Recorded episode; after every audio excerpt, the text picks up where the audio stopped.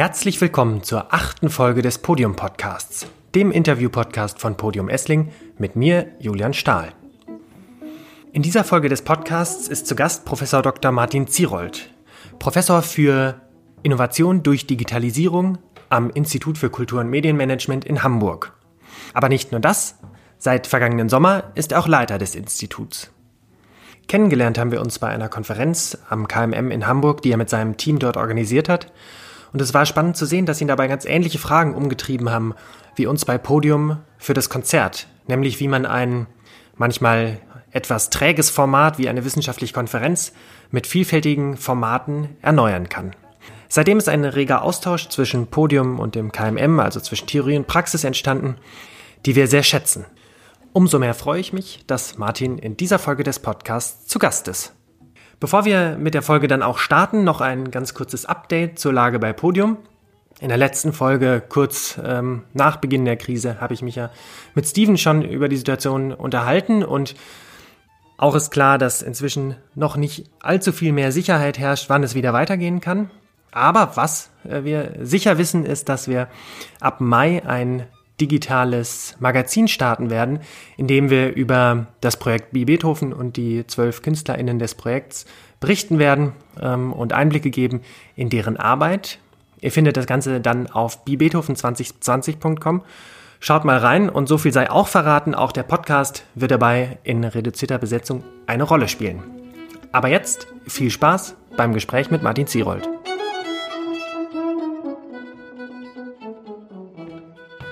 Ich freue mich sehr, dass heute Martin Zierold ähm, im Podcast hier zu Gast ist. Mm, wir hatten das schon länger geplant und haben es jetzt ein bisschen vorgezogen.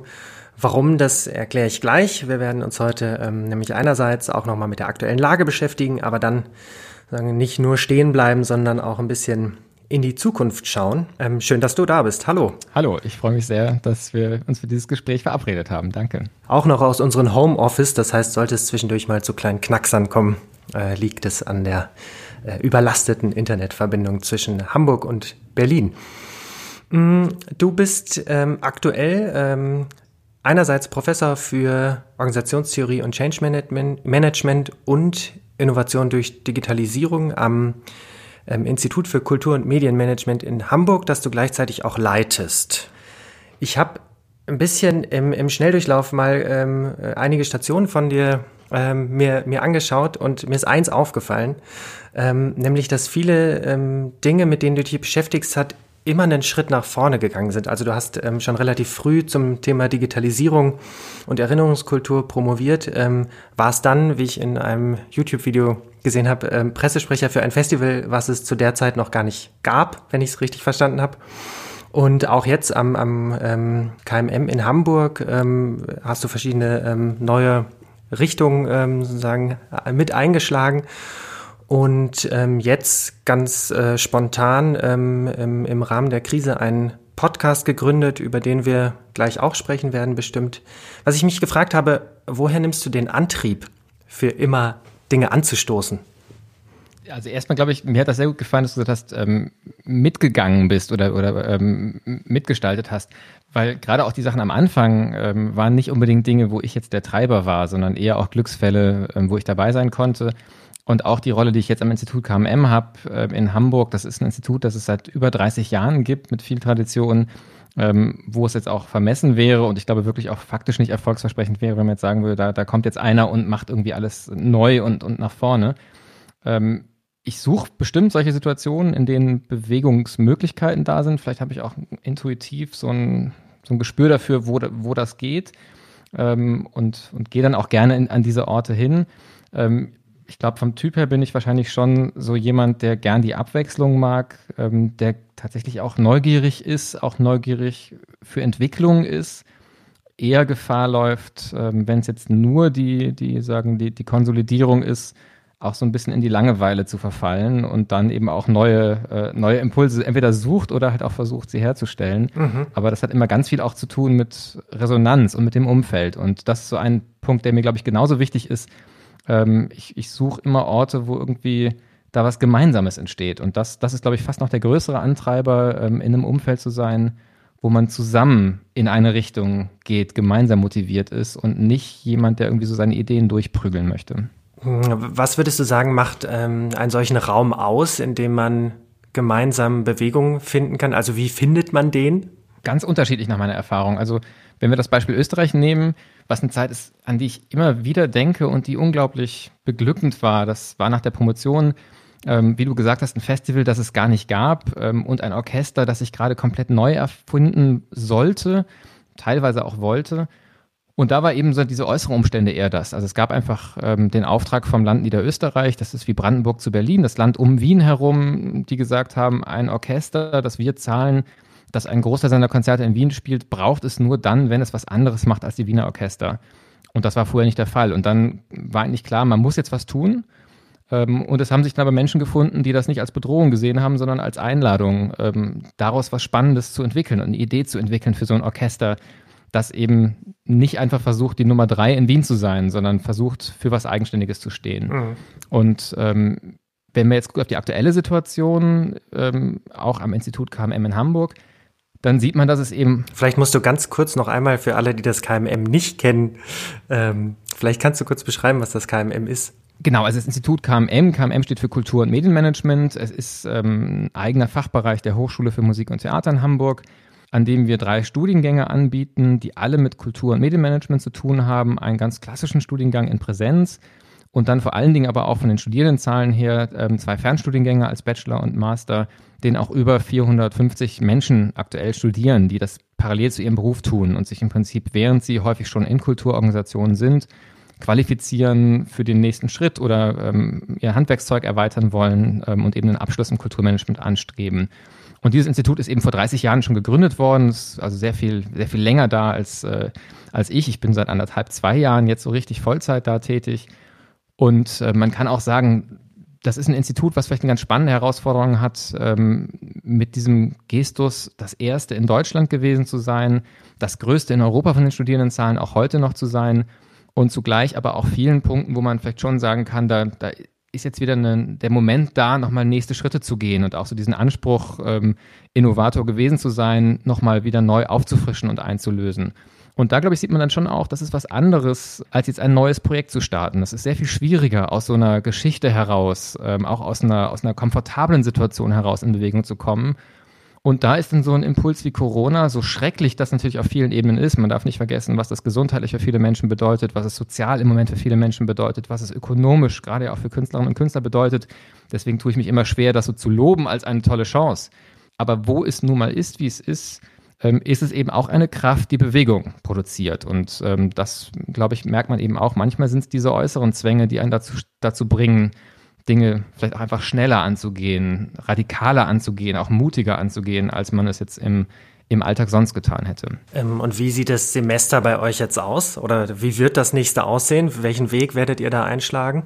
Also ehrlich gesagt weiß man es noch nicht fürs ganze Semester. Mhm. Ähm, wir sind da in dauernden Abstimmungsprozessen, was man so auf der Bundesländerebene gerade mitbekommt, wenn, wenn dann quasi die Kanzlerin mit dem Ministerpräsidenten tagt ähm, und dann das Ganze wieder auf die Länder und dann auf die Kommunenebene runtertröpfelt. So ist das auch im Hochschulalltag. Es gibt Abstimmungen zwischen den Bundesländern für die Hochschulen, dann gibt es die bundeslandweiten Abstimmungen, dann kommen die Hochschulen, dann kommen irgendwann wir in der Nahrungskette ähm, und kriegen so viele Dinge dann irgendwann vorgesetzt. Ähm, das Schöne ist, bei uns an der Hochschule sind das tatsächlich sehr kollegiale Abstimmungsprozesse. Was macht man mit den externen Vorgaben? Die externen Vorgaben im Moment sagen, aktuell digitale Lehre. Wir haben diese Woche, 20. April, angefangen und ähm, wissen, dass wir bis zum 18. Mai keine Präsenzlehre machen dürfen. Was danach kommt, wird zu einem späteren Zeitpunkt entschieden, wobei ich jetzt aus meiner Perspektive sagen würde, wir planen seit Wochen schon für das Szenario, dass das ganze Sommersemester komplett digital stattfinden wird. Wenn wir dann irgendwann wieder in Präsenz gehen dürfen und wenn das auch verantwortbar ist für die Lehrenden, für die Studierenden, dann nehmen wir das natürlich als Chance gerne wahr.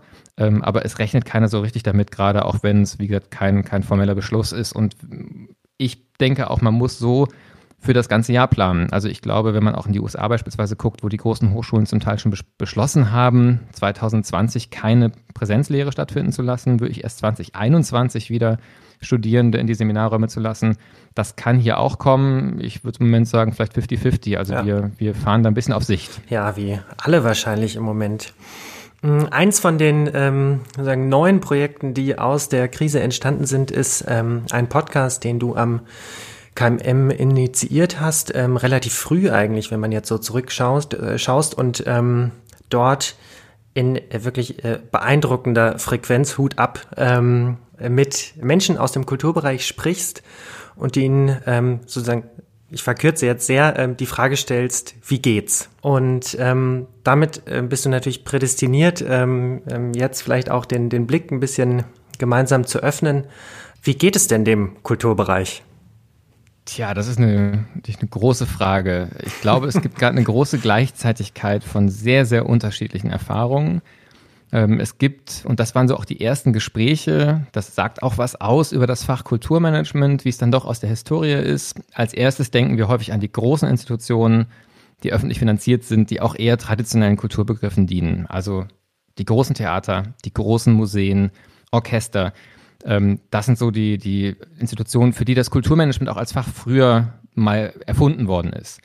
Ähm, und wenn man auf die guckt, denen geht's im Prinzip im Moment nicht schlecht. Ähm, da sagen auch die meisten, das ist natürlich eine ganz schwierige Zeit, ähm, geschlossen zu sein, nicht das tun zu können, was man geplant hatte zu tun, Konzerte absagen zu müssen, Ausstellungseröffnungen nicht stattfinden lassen zu können oder nur digital stattfinden lassen zu können. Das schmerzt alles ganz furchtbar.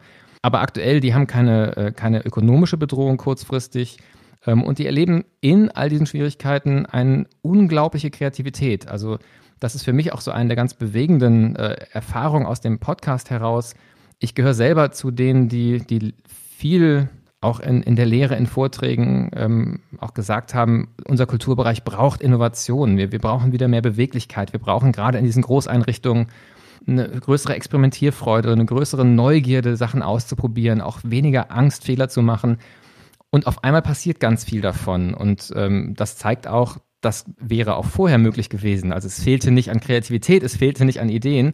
Und das ist ganz toll, das, das erlebt man gerade. Ähm, und dann muss man bei ihm auch sagen, es gibt genauso die Künstlerinnen und Künstler, die freiberuflich sind. Es gibt die kleinen Projekte, die jetzt nicht feste öffentliche Finanzierungszusagen haben, die zum Teil binnen Wochen an ihr Existenzlimit gekommen sind und wo auch oft die Stimmung im Moment ist, nach so einer anfänglichen Welle von Kultur ist wichtig. Ähm, es wird ähm, Einmalzahlungen geben, die die Solo-Selbstständigen der Kreativwirtschaft, der Kultur und Kunst auffängt.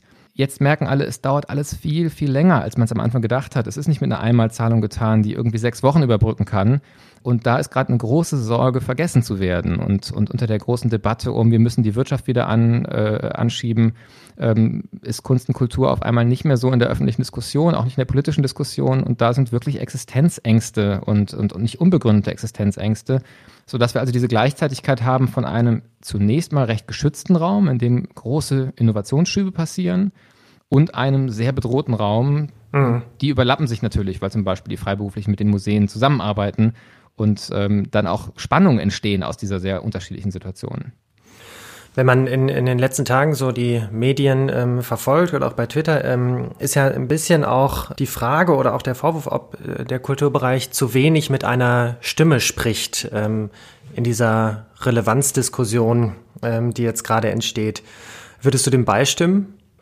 Ja, man kann sich das natürlich immer wünschen. Und es würde sicherlich ähm, in der Politik auch helfen, wenn es so, so eine Art zentrale äh, Organisation geben würde, ähm, die dann auch die Akzeptanz nach innen von den Künstlerinnen und Künstlern und den Organisationen hat und von der Politik gehört wird. Auf der anderen Seite muss man dann auch wieder sagen, dieser Begriff Kultur ist so weit ähm, und so vielfältig, dass es da auch schwer ist, mit einer Stimme zu sprechen. Ähm, wenn ich mir nochmal die großen Institutionen angucke, die im Moment kurzfristig es nicht so schwer haben, wie gesagt, ganz viel ist schwer, aber nicht derartig bedrohlich kurzfristig. Auch die müssen sich darauf vorbereiten, dass wenn erstmal die Wirtschaftskrise so richtig durchschlägt, wenn die öffentlichen Kassen nicht jetzt im Moment mit dem offenen Geldbeutel erstmal versuchen, die, die, das Land ökonomisch in Betrieb zu halten, sondern irgendwann die Schulden zurückzahlen müssen, die gemacht werden, dann werden da bittere Diskussionen und heftigste Verteilungskämpfe kommen ähm, und auch Konkurrenzen entstehen.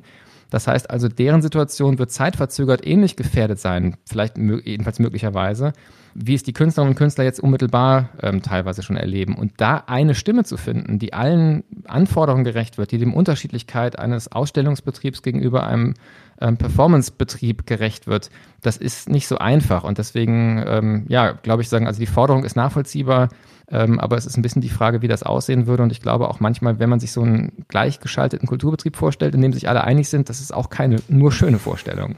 Ähm, ja, auf jeden Fall. Ich fand ähm, auch in der aktuellen Zeit gibt es ja auch eine große Übersicht über ähm, sozusagen verschiedene Bereiche aus dem sehr weiten Kulturbereich, ähm, wo man auch ganz schön einerseits sieht, wo es gerade schwierig ist. Was mir aber aufgefallen ist, und das ist ja auch gewissermaßen nichts Neues, dass ich finde, dass die Argumentation sehr über das Defizitäre im Moment stattfindet. Also es ist, geht sozusagen sehr viel darum, was natürlich alles jetzt fehlt und was so schwierig ist.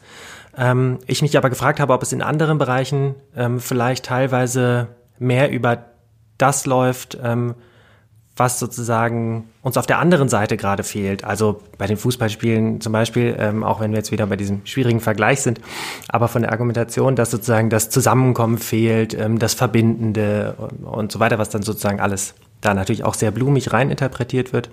Aber ob das vielleicht auch was ist, was im Kulturbereich uns schwerfällt, sozusagen eher mit einer konstruktiven Perspektive, so schwierig das natürlich auch aktuell ist, zu argumentieren, als sozusagen immer über das was sozusagen uns fehlt. Ja, also ich äh, kann jetzt einerseits total zustimmen. Ich glaube auch, dass, also beispielsweise ähm, das Argument, was es am Anfang auch ein paar Mal gab, einfach nur zu sagen, die Menschen sind gerade zu Hause, notgedrungen. Was machen sie, wenn sie gerade nicht arbeiten müssen oder auf Kinder aufpassen? Das sind ja die beiden Dinge, die ähm, ähm ganz viele Menschen gerade wahnsinnig beschäftigen und, und ähm, auch nicht zu dieser Entschleunigung, von der es mal hieß, dass sie jetzt kommen würde, beitragen. Also wer Kinder daheim hat, die schulpflichtig sind, ähm, oder wer eben in einer, in einer Rolle ist, wo Homeoffice heißt Zoom-Konferenz nach Zoom-Konferenz, da ist eher eine Beschleunigung. Aber in den Momenten, in denen Menschen sich frei aussuchen, was sie tun, Kinder betreuen ist natürlich auch was, was man sich frei ausgeht und was auch wundervoll ist. Ich habe selber zwei zu Hause. Ähm, aber wenn die dann schlafen, dann hört man Musik, man guckt sich einen Film an, man liest ein Buch, man schaut vielleicht einfach auf die Wand, wo ein, wo ein schönes Bild hängt. Ganz viele dieser Dinge sind produziert von Künstlern und Künstlern. Das ist eigentlich die Dinge, die uns gerade ähm, halbwegs, äh, äh, sagen, ohne wahnsinnig zu werden, über die Runden retten, haben in einer weiten Form mit Kunst und Kultur und Kreativität zu tun.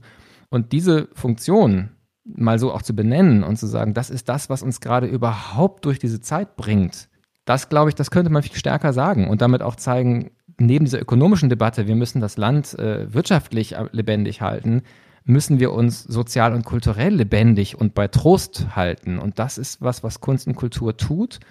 Ähm, und ich glaube, die Schwierigkeit dieser Argumentation ist, dass man schnell in so eine Sorge kommt, Kunst damit eine Aufgabe zu geben, nach dem Motto, das muss sie tun. Und dann wehrt sich natürlich Kunst auch völlig zurecht und Künstlerinnen und Künstler, weil es nicht darum geht, dass das der Auftrag an die Künstlerin ist, uns alle bei Trost zu halten, sondern eher ist es, glaube ich, eine Art, mit Kunst umzugehen, eine Art, Kunst für sich selbst in, in Anspruch zu nehmen und zugleich muss Kunst natürlich sich auch verweigern, so einem, so einem, zu einer Zuschreibung gegenüber.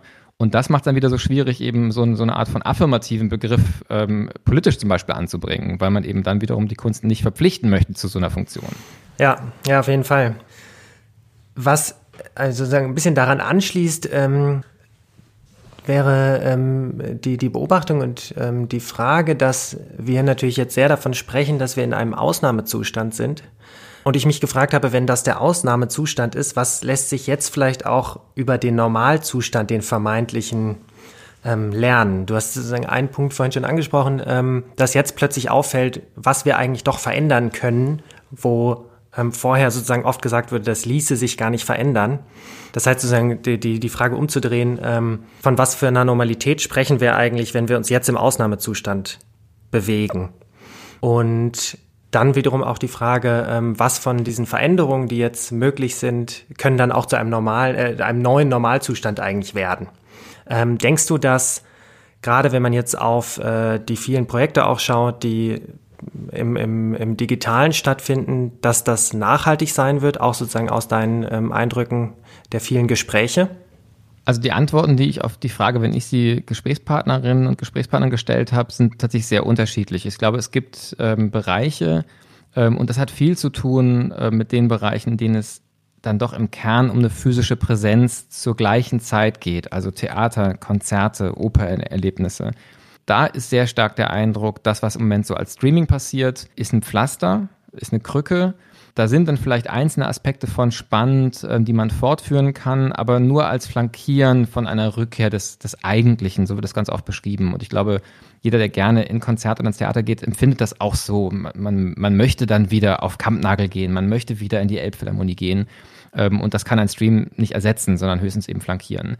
Auf der anderen Seite gibt es natürlich eine ganze Reihe von Angeboten und das ist sowohl innerhalb der Organisation in der, im Management, also Kommunikationsmöglichkeiten, Homeoffices, Sachen, die man vorher für ganz schwierig gehalten hat, ähm, die auf einmal vielleicht nicht ein Dauerzustand werden sollten, aber doch zeigen, bestimmte Abstimmungsprozesse gehen gut von zu Hause aus, bestimmte Kommunikationsmeetings eher pragmatisch gehen auch gut dass sowas bewahrt bleiben wird und sicherlich auch zum Beispiel Vermittlungsangebote digital, die jetzt auch im musealen Bereich ja ganz stark stattfinden, ähm, dass solche Elemente durchaus auch nachhaltig sein können. Also insofern glaube ich, es wird ähm, ein sowohl als auch sein. Manche Aktivitäten ähm, werden vielleicht eher so, so den Moment überbrücken helfen und dabei lernt man dann auch, was davon tatsächlich Potenzial hat, äh, auch darüber hinaus interessant zu sein und was vielleicht wirklich eher so eine, so eine schöne Idee für diesen Moment ist, aber danach dann auch nicht mehr wirklich gebraucht wird. Und ich glaube, eine Facette, die man jetzt manchmal auch schon spürt, auch im Digitalen gibt es die Gefahr eines Überangebots. Also ähm, es ist ja jetzt schon gar nicht mehr so leicht sichtbar zu werden mit diesen Angeboten, weil ja dann doch ganz viele Häuser inzwischen Sachen machen. Und wer nicht schon vorher eine starke Community hatte,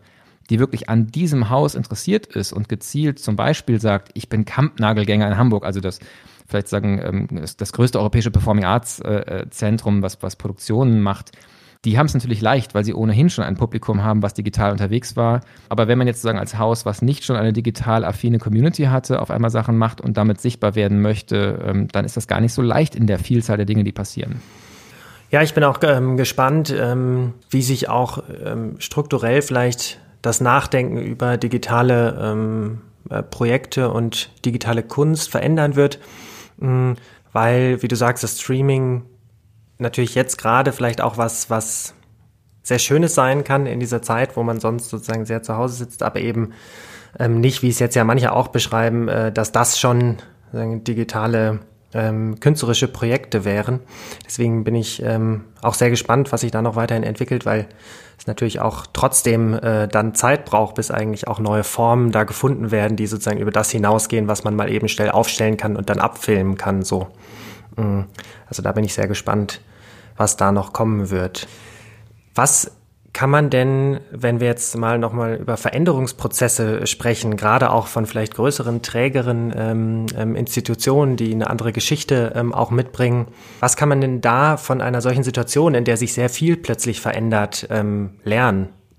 Also ich glaube, das eine, was sicherlich auch einen bleibenden Effekt haben wird, ist genau erstmal einfach diese grundsätzliche Erfahrung, wie viel möglich ist in so einer Situation. Und dass das nochmal auch vielleicht so Glaubenssätze in Frage stellt, die eben manche Organisationen über einen langen Zeitraum entwickelt haben und, und, und in sich auch von, von Mitarbeiterinnen Generation zu Generation weitergeben. Das geht hier nicht. So können wir das nicht machen. Das interessiert unser Publikum nicht. Das trivialisiert die Kunst. Das sind alles so Sätze, die ja ähm, in Sitzungen geäußert werden, in Hinterköpfen festgenagelt sind, ähm, die dann dazu führen, dass eben bestimmte Projekte, Ideen einfach abgeschmettert werden. Gerade wenn vielleicht neue Leute reinkommen, sehr motiviert sind, sowas vorschlagen und dann laufen sich diese Projekte tot, weil eben diese Sätze Killersätze sind. Und ganz viele dieser Sätze werden gerade widerlegt. Man sieht einfach, es geht doch, es interessiert doch Menschen, es schadet der Kunst nicht, jedenfalls nicht ähm, in einer Phase wie der jetzigen, wo es vielleicht die einzige Chance ist, überhaupt die Kunst wahrzunehmen und, äh, und darüber in den Austausch zu kommen. Und das wird es viel schwerer machen, ähm, solche Sachen zu verhindern in der Zukunft ähm, und, und auszubremsen. Es wird begründungspflichtiger werden, Dinge nicht auszuprobieren. Ähm, und das wird natürlich aber viel auch zu tun haben mit der Frage, wie Organisationen sich künftig intern sagen, in Innovationsprozessen aufstellen. Also eine These, das ist wirklich nur eine These, die ich habe, es ist auch eine bösartige These.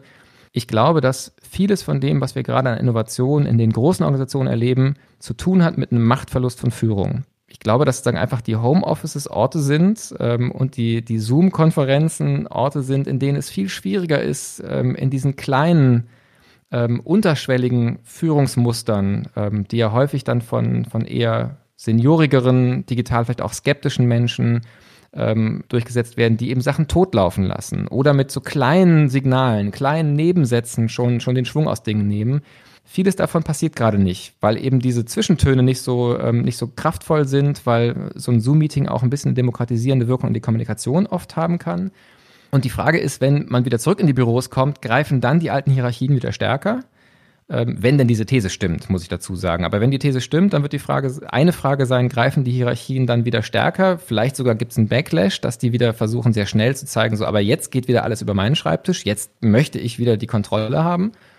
Oder ist diese Freiheit, diese Autonomie, Sachen auszuprobieren, die eben manchmal jetzt gerade in den Digitalabteilungen, in den Marketing-Kommunikationsabteilungen, in den Vermittlungsabteilungen äh, entstanden ist, weil man eben in dieser Zeit schnell reagieren musste und nicht mehr alles kontrollieren konnte, bleibt davon was erhalten. Und ich glaube, das wird so eine Frage sein für was, äh, wie geht es dann künftig weiter? Und das wird nicht in, in jeder Organisation gleich sein, sondern das wird wahrscheinlich von Organisation zu Organisation sehr unterschiedlich sein und viel abhängen davon, ähm, wie sich Führungskräfte in der Zukunft verstehen und ob die was mitnehmen aus dieser Zeit jetzt ähm, oder eher darauf warten, dass sie endlich wieder in ihre alte, in ihre alten Muster können.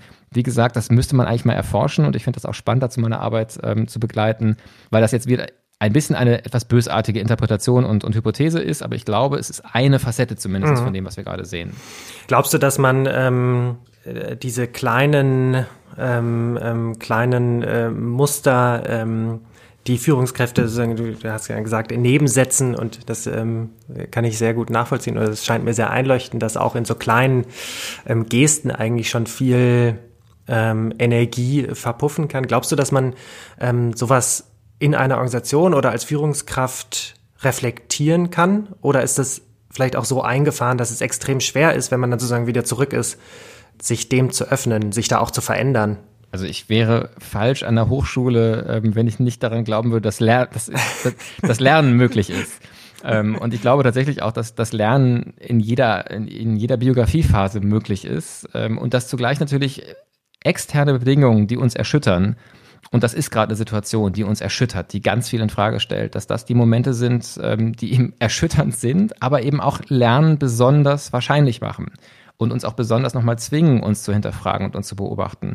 Insofern glaube ich absolut, dass das möglich ist. Ich glaube aber nicht, dass es von alleine passiert und ich glaube schon, dass es eine Bereitschaft der Person auch braucht. Da kommt es am Ende wahrscheinlich wirklich sehr auf den Einzelnen, also jetzt gerade auch an, in, den, in den Führungsrollen an, wer das jetzt für sich als Einladung nimmt, eben genau sich zu fragen, wenn ich zurückgehe ins Büro, was war jetzt gut, was, ähm, was brauchen wir dringend wieder aus der Zeit davor und was können wir über Bord werfen? Und da eine Reflexion geht und eben auch vielleicht nicht idealerweise alleine, sondern auch sein Team einlädt, sagt mir, was ihr euch wünscht von mir jetzt in der Zukunft ähm, und wer das macht, ich glaube, der kann, eine, kann definitiv eine große Entwicklung jetzt auch aus dieser Zeit auch als Führungskraft sehen. Es gibt sicherlich aber auch die Menschen, und das muss auch nicht nur negativ sein, das kann auch einfach sein, wenn jemand gelernt hat über einen langen Zeitraum, dass er sehr erfolgreich ist mit seiner Art zu führen. Und viele Organisationen sind ja nach außen tatsächlich auch erfolgreich mit sehr kräftigen, machtvollen, äh, dominanten Führungspersonen. Dann wird der vielleicht auch wieder da hineingehen und sich gar keine großen Gedanken machen und vielleicht ist das sogar für die Organisation nicht immer ein Schaden. Das ist manchmal dann einfach ein Schaden für die, die gerne mehr bewegen wollen würden. Ähm, und die suchen sich dann häufig eben andere Positionen. Solange unser Kunstsystem insgesamt von der Finanzierung genug Möglichkeiten bietet, ist es ja auch kein Drama. Schlimm ist es dann, wenn, wenn eben wirklich die die Existenznöte beginnen und möglicherweise einfach auch die, die, die, die Spielräume auch ökonomisch weniger werden. Ja, ja, es wird auf jeden Fall spannend, diesen Prozess ähm, zu beobachten. Ähm, gleichzeitig war das jetzt eine super Überleitung ähm, zum, zum zweiten Themenblock, wo ich gerne ein bisschen ähm, mehr einerseits vorausgucken würde, aber andererseits auch nochmal spezifischer vielleicht ähm, aufs Kulturmanagement, weil das natürlich auch ein Thema, was ähm, äh, mich sehr begleitet in ähm, meiner Promotion neben meiner Arbeit bei Podium. Ähm, und dabei vorweg, weil das wahrscheinlich A, vielleicht nicht unbedingt jedem klar ist, äh, mir glaube ich auch nicht immer, ähm, deswegen würde mich deine ähm, Perspektive darauf interessieren, was ist überhaupt Kulturmanagement für dich? Das ist eine Fangfrage für jemanden, der äh, an einem Institut für Kulturmanagement unterrichtet. also das lässt sich leider gar nicht so in einem Satz beantworten. Kulturmanagement, wenn man es versucht ganz knapp zu sagen, und dann sind wir bei einer Tautologie. Kulturmanagement äh, ist die Praxis des Organisierens, des Entscheidens, des Strategienentwickelns in Kulturorganisationen. Das ist so der enge Begriff. Und dann, glaube ich, gehören zu Kulturmanagement Kompetenzen, die auch außerhalb von Kulturinstitutionen ähm, sehr, sehr gebraucht werden. Das ist zum Beispiel Übersetzungsfähigkeit. Also wenn man sich anguckt, was eine Kulturmanagerin tut, dann ist es eigentlich ein ständiges Vermitteln, Übersetzen, Verbinden, ähm, nicht kleinste gemeinsame Nenner herstellen, sondern größte gemeinsame Vielfache suchen zwischen Künstlerinnen, zwischen Technikerinnen, zwischen Publikum, zwischen Kulturpolitik, zwischen Sponsoren und das ist sozusagen eine der Aufgaben von Kulturmanagement, sei es jetzt in der Kommunikationsaufgabe, in der Organisationsaufgabe, in der Personalentwicklungsaufgabe. Ähm, und ähm, da führt dann eben auch dazu, dass es ein Fach ist, das eigentlich ähm, keine Identität ist, hat, die abgrenzbar ist, sondern das sich bedient aus historischen Perspektiven, aus, äh, aus ästhetischen Perspektiven, aus sozialwissenschaftlichen, gesellschaftswissenschaftlich, soziologischen Fragestellungen, natürlich aus BWL, Ökonomie, aus Recht und deswegen so eine Art von ja, ähm, bunter, bunter Hund ist ähm, und, und eben auch ganz unterschiedliche, für ganz unterschiedliche Tätigkeiten qualifiziert. Ähm, aber wie gesagt, im Kern geht es letztlich darum, Kunst und Kultur möglich zu machen. Wenn wir jetzt von heute mal ähm, versuchen, so ein bisschen in die Zukunft zu gucken, ähm, ich habe mir vorgestellt, vielleicht so ein Fünf-Jahres-Horizont, das ist jetzt so ein bisschen überblickbar, auch wenn wir in, in den aktuellen Zeiten natürlich merken, wie schnell auch äh, das, was wir uns heute für in ähm, noch drei Monaten vorstellen, irgendwie schon wieder obsolet ist. Aber trotzdem dachte ich mir, fünf Jahre ist vielleicht ein ganz schöner Horizont. Ähm, und uns versuchen, da hinein zu versetzen, ähm, wohin es geht, ähm, habe ich äh, mir fünf Fragen überlegt ähm, ähm in diesem Horizont und habe mich als erstes gefragt, ähm, und das knüpft jetzt sehr gut an, an, an das, was du gerade schon ähm, aufgezählt hast. Was denkst du, brauchen KulturmanagerInnen in fünf Jahren für Fähigkeiten und Kompetenzen? Also ich muss was vorschalten, was mir in dem Zusammenhang wichtig ist. Es gibt einen sehr, sehr schönen Satz von dem Historiker Andreas Röder, der als Historiker was Unerhörtes gemacht hat, gerade als, als deutscher Historiker. Der hat ein Buch über die Transformation der Gegenwart geschrieben aus der Sicht eines Historikers. Und also über das Jetzt, das dürfen Historiker eigentlich gar nicht. Jedenfalls in der, in der sag, Kultur des, des Faches in Deutschland. Ähm, und der schreibt einen ganz wunderbaren Satz, der sagt, die Zukunft wird doppelt anders sein. Sie wird anders sein als die Gegenwart und sie wird anders sein als unsere Vorstellung von ihr. Und ähm, das gilt, glaube ich, in, einem, in einer Situation wie der jetzigen ganz besonders. Du hast es geschrieben, hätten wir dieses Gespräch vor zwei Monaten geführt, ähm, hätte ich ganz andere Antworten gegeben als jetzt, acht Wochen später, für die Frage, was in fünf Jahren ist. Deswegen ist das natürlich höchst spekulativ. Wenn wir uns auf diese Spekulation trotzdem einlassen, und ich finde das natürlich immer spannend, es sagt vielleicht mehr über die Gegenwart aus als über den Zeitpunkt in fünf Jahren, dann glaube ich, ist ein Aspekt, den wir jetzt sehr deutlich sehen, die Kompetenz, die gerade gefragt ist, und ich glaube, die war auch schon vor acht Wochen gefragt, wir haben es nur nicht so gemerkt, ist Umgang mit Unsicherheit. Ähm, und das gilt im Kulturbereich vielleicht nochmal verschärft im Vergleich zu anderen Feldern, ähm, weil sie eben auf so vielen Ebenen Unsicherheit ausgesetzt ist. Sie ist ökonomisch unsicher und das ist vielleicht eine unwillkommene Unsicherheit. Sie muss aber künstlerisch unsicher sein. Also ich glaube, sichere Kunst ist was, das, das will kein Mensch, also jedenfalls die wenigsten. Ähm, das heißt, also es gibt dann auch die verschiedenen Formen von, von erwünschter und unerwünschter Unsicherheit. Und dann gibt es einfach die Rahmenbedingungen gesellschaftlich, die wir gerade eben erleben, die so dynamisch sind. Und auch da, wie gesagt, ich glaube, Corona zeigt uns eher etwas, was vorher auch schon galt, nochmal verdichtet und nochmal stärker körperlich geradezu spürbar, wie uns der Boden weggerissen werden kann in ein paar Tagen. Ähm, aber das ist nichts, was Corona alleine macht, sondern das ist ja in der ganzen Transformation, die wir gerade insgesamt erleben, schon angelegt. Und das würde ich sagen, ist ein Kern. Also diese Fähigkeit, das zu ertragen, erstmal überhaupt, Resilienz. Und dann aber nicht in, in einem rein, ich muss das ertragen zu verharren, sondern zu sagen, ich will Akteur sein. Ich will aus dieser Unsicherheit versuchen, in ihr einen Beitrag zu leisten, Handlungen, handlungsfähig zu sein, Zukunft mitzugestalten und das im besten Fall vielleicht sogar als, als Ansporn, mindestens als Anspruch zu haben, zu sagen, eben, ich bin nicht, trotz dieser Unsicherheit bin ich nicht Objekt der Zukunft, sondern ich bin Mitgestalter von Zukunft in der Kulturorganisation, in der ich bin, in dem künstlerischen Projekt, in dem ich mitarbeite. Ich glaube, das ist so eine, so eine Haltungsfrage, aber das ist auch eine Kompetenzfrage. Und das ist ganz zentral. Ja, das ist spannend. Das schließt auch ähm, einen ganz schönen Kreis äh, zu, zu äh, einer Folge, die ich auch mit Steven hier im Podcast gemacht habe, ähm, wo er meinte, dass seine, seine größte Kompetenz vielleicht ähm, als, als ähm, künstlerischer Leiter und auch Kulturmanager ähm, eine sehr hohe ähm, Ambivalenz, Toleranz ist, ähm, sozusagen, um, um auszugleichen, was ähm, an Unsicherheit eigentlich im Raum steht. Und gleichzeitig auf der anderen Seite gibt es, glaube ich, in Organisationen halt auch immer viele, ähm, die oder was heißt äh, viele, aber äh, das geht wahrscheinlich auch jedem von uns so, dass man in bestimmten Situationen auch einfach natürlich eine Sicherheit braucht, um sich dort zu bewegen. Und das auszugleichen ist wahrscheinlich nicht immer einfach. Ja, und also vielleicht zwei Punkte, die, die in dem Zusammenhang, glaube ich, wirklich wichtig sind. Das eine, als Lob an Podium, als Gast darf man das ja sagen, ähm, selber dürft ihr das nicht äh, so Schulterklopfen formulieren. Aber tatsächlich finde ich, Podium ist ein wunderbares Beispiel für diesen Umgang mit Unsicherheit und auch für ein produktives, immer wieder Unsicherheit sogar selber einführen. Also ich, in, in meiner Außenwahrnehmung jedenfalls, glaube ich, hättet ihr euch vielleicht manchmal länger auch ausruhen können und sagen können, so jetzt haben wir eine, eine Ebene erreicht, die trägt uns zwei, drei, vier Jahre. Und meine Wahrnehmung ist aber, dass ihr euch immer wieder selber herausfordert und immer wieder auch fragt, so, und was ist jetzt der nächste Schritt? Was ist jetzt angemessen? Was ist richtig äh, in der weiteren Entwicklung, um diesem Geist äh, aus der Gründungszeit gerecht zu bleiben und ihn weiterzuentwickeln? Und ich glaube also, dieses auch selber Unsicherheit herstellen, wo man sich vielleicht gerade eigentlich mal ausruhen wollen würde oder man sieht, das, das ist eine Qualität. Und das, glaube ich, auch tut Kulturorganisationen gut und äh, was wir eben, vielleicht nicht allen, aber es kann ihnen gut tun. Und das ist eben das, was gerade das Coronavirus uns zwingt zu tun, was vielleicht manche Organisationen eben aus sich heraus nicht, nicht so geschafft haben in den Jahren davor. Ähm, was anderes mit dem Blick auf Unsicherheit, was noch ganz wichtig ist, und das hat beispielsweise Josef Hader in meinem Podcast auch sehr klar gesagt, wir, die wir, also gerade ich, der ich auf einer beamteten Professur sitze, habe es sehr, sehr leicht, über Unsicherheit und auch die Qualität von Unsicherheit zu sprechen.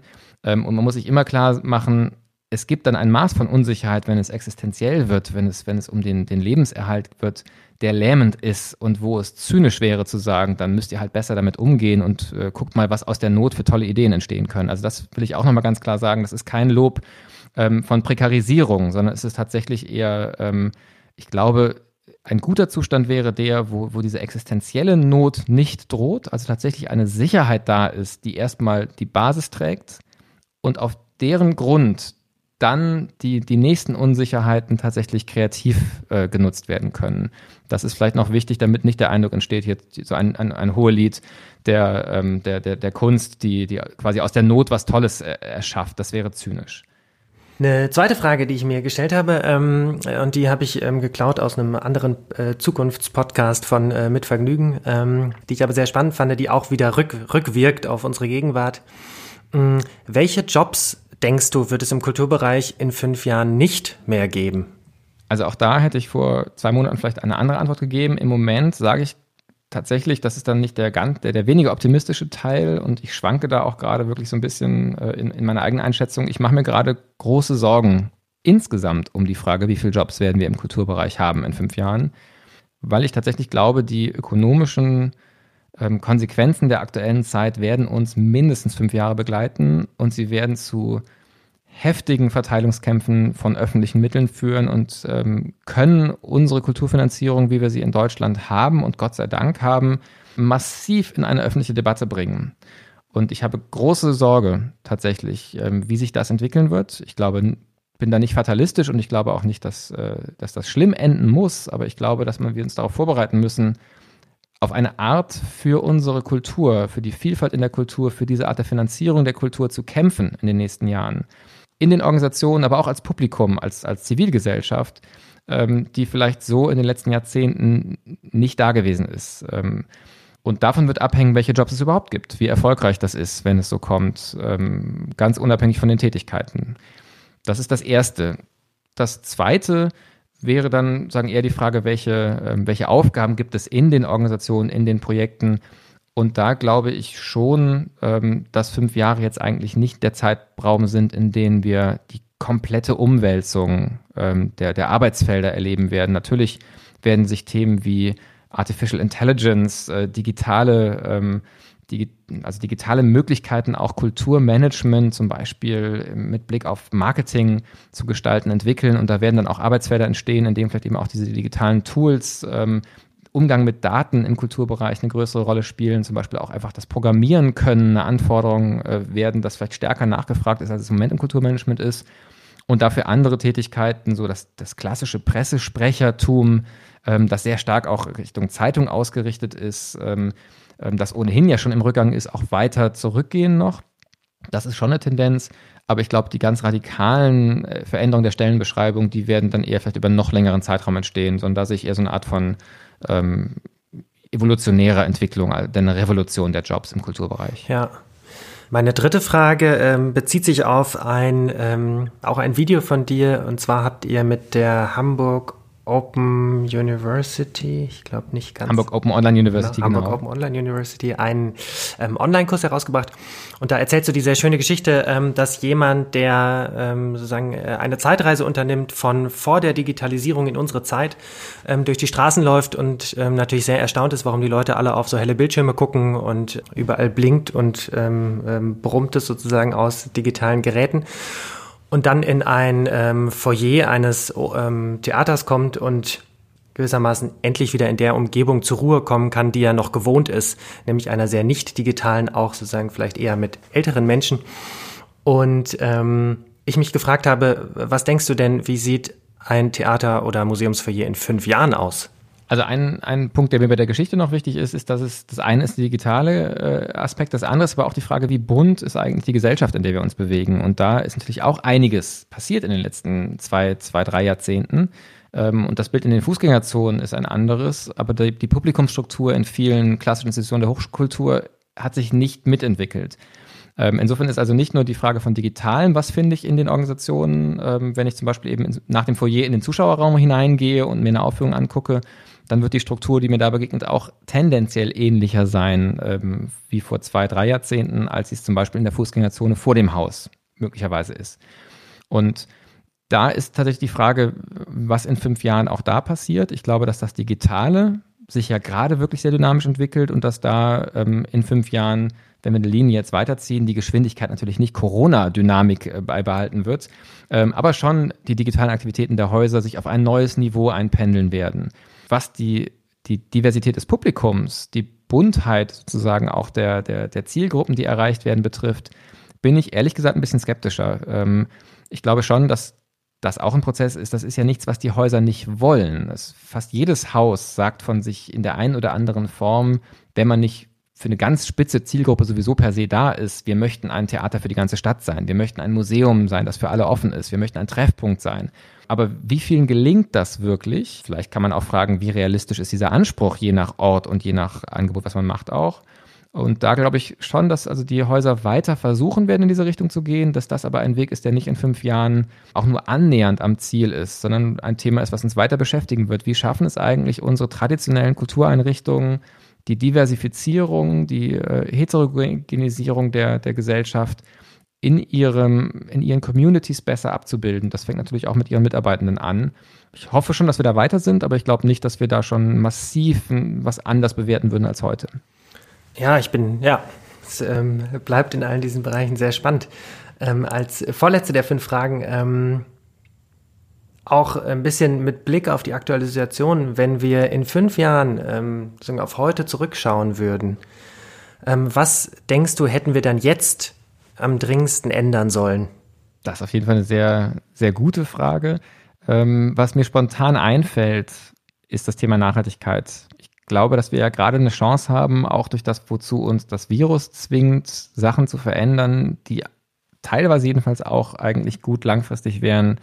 Ähm, auch als Erfahrung, dass wir eben auf so her fundamentale Herausforderungen wie so ein Virus reagieren können und eben auch auf diese fundamentale Herausforderung des Klimawandels reagieren müssen. Und ich bin mir gerade nicht so sicher, dass die Dynamik, die jetzt auch dieser Tage sehr tagesaktuell wieder entsteht, der Ruf, wir müssen die Wirtschaft stärken, wir müssen die Wirtschaft wieder ans Laufen kriegen, jetzt langsam ist auch mal gut mit all diesen Einschränkungen, die ja schon aus Sicht des Virus möglicherweise ein bisschen früh äh, kommen, dass die uns dazu verführen könnten, das Potenzial auch die langfristige globale Aufgabe, hier eine Antwort zu finden und hier viel radikaler als in den letzten Jahren äh, aktiv zu werden, dass wir diese Chance nicht ergreifen und dass wir in fünf Jahren sagen, das wäre der Moment gewesen, wo wir eine Chance gehabt hätten und wir haben sie aber nicht genutzt. Das ist eine Sorge. Ich habe die Hoffnung, dass ich falsch liege, aber meine Sorge ist, dass wir so auf diese Zeit gucken könnten.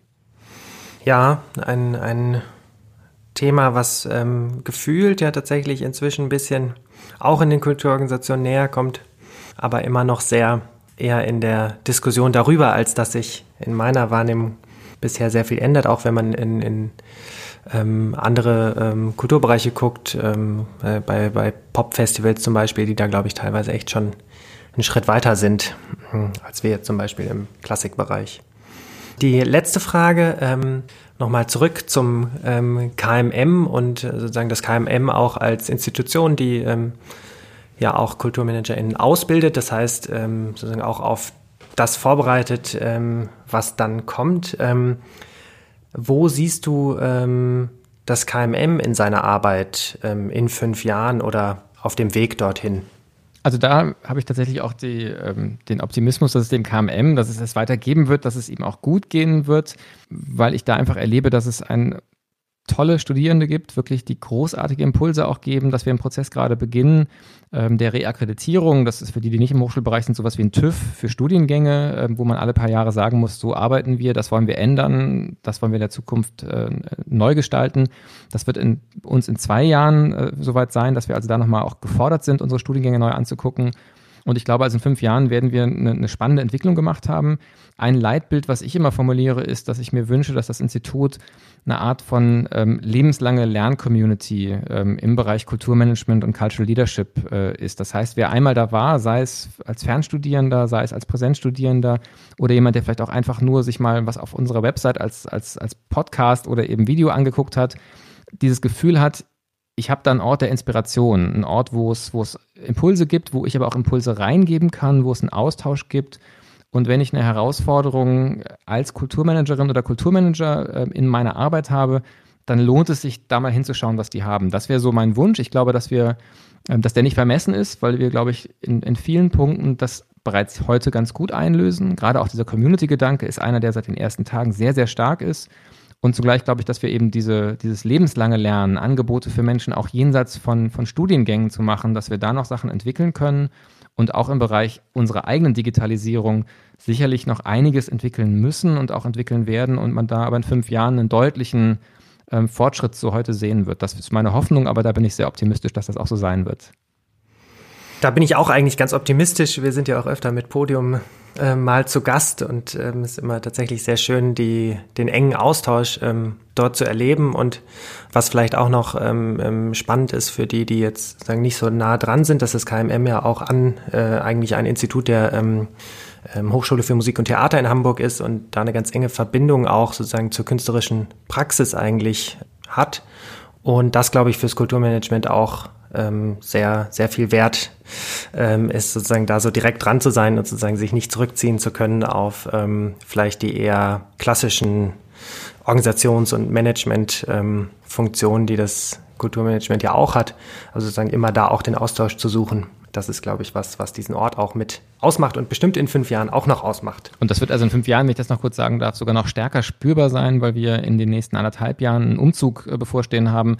Wir werden nach Barmbek ziehen, ein Stadtteil im, im Norden von Hamburg, ähm, nicht weit zum Beispiel von dem vorhin angesprochenen Kampnagel, nicht weit von dem Museum der Arbeit, also auch so eine Art gerade nochmal aufkeimender Kulturcluster und werden da eine gemeinsame Spielstätte haben mit dem jungen Schauspielhaus und der Theaterakademie der Hochschule, ähm, also sozusagen einen zweiten Campus der Hochschule aufmachen und also wirklich dann in Räumen sein, wo es viele Probebühnen gibt, wo jeden Tag letztlich Aufführungen stattfinden werden und unsere Studierenden, unsere Seminarräume unter einem Dach sind von eigentlich einem Performing Arts Space. Und ähm, das macht diesen Bezug, der inhaltlich, den du genau richtig beschrieben hast, eben auch nochmal wirklich in den Räumen spürbar. Und ich glaube, dass das auch wirklich eine große Inspiration in beide Richtungen im besten Fall sein wird. Ja, da bin ich schon gespannt, wenn ich dann nach dem Umzug hoffentlich, äh, vielleicht ja schon etwas früher als in fünf Jahren, dann das erleben kann. 2021 ist der Plan, genau. Ähm, ja, die Zeit äh, schreitet schnell voran, das heißt, wir kommen schon langsam zum Ende. Ähm, wie immer auch an dich die Frage, ob du ähm, ein Stück für unsere Spotify-Playlist mitgebracht hast. Ja, das ist für jemanden wie mich, der tatsächlich sehr gerne und sehr viel Musik hört, eine unglaublich schwierige Aufgabe, sich eins rauszugreifen. Ich habe tatsächlich jetzt einfach ein, äh, ein, ein Stück mir überlegt, das ich im Moment jeden Abend höre. Und zwar beim ins Bett bringen meines Sohnes, der gestoßen ist mit mir zusammen ähm, auf ein Video des Orchester, des Nationalorchesters in Frankreich, die alle Französinnen und Franzosen eingeladen haben, den zweiten Walzer von Schostakowitsch einzuspielen und Videos an das Orchester zu schicken, dass also ein großes französisches äh, Ensemble von Amateuren und Profis entstehen soll. Und dieses Einladungsvideo alleine ist äh, schon so, dass also da viele Musiker des, des Orchesters ähm, diesen zweiten Walzer von Schostakowitsch spielen. Und es gibt eine Stelle, ähm, so nach ähm, dem ersten Drittel ungefähr, wo, wo auf einmal die Streicher einsetzen und, und als Streicher die, äh, ähm, die Melodie nochmal spielen. Und als wir das das erste Mal zusammen gehört haben, guckte mein Sohn mich an und sagte, diese Stelle, wenn die Streicher kommen, das ist so wunderschön. Und er ist sechs Jahre alt. ähm, und ich habe genau das gedacht in der Sekunde, als das war. Und er sagte es. Ähm, und ähm, seitdem gucken wir das tatsächlich jeden Abend vorm ins Bett gehen. Und insofern ist das mein Beitrag für die Playlist. Sehr gut, das Video verlinken wir in den Show Notes und ähm, das Stück an sich kommt auf unsere Playlist. Ja, vielen Dank, dass du dir die Zeit genommen hast in diesen bewegten Zeiten. Und ähm, ja, ich habe viele spannende Gedanken mitgenommen und ähm, bin jetzt einerseits ganz zuversichtlich, wenn ich ein bisschen nach vorne gucke aus dieser aktuellen Lage. Ähm, aber ich glaube, es hilft auch sehr, jetzt gerade genau hinzugucken und sich nicht ähm, sagen, die Decke auf den Kopf fallen zu lassen. Vielen Dank, dass du dabei warst. Ja, danke dir und es hat Spaß gemacht. Mehr Infos und alle Shownotes findet ihr auf podium-esslingen.de slash podcast. Außerdem freuen wir uns, wenn ihr den Podcast weiterempfehlt. Feedback könnt ihr gerne an podcast.podium-esslingen.de schicken. Besonders bedanken wir uns für die Förderung der Kunst- und Kulturstiftung der Sparda Bank Baden-Württemberg.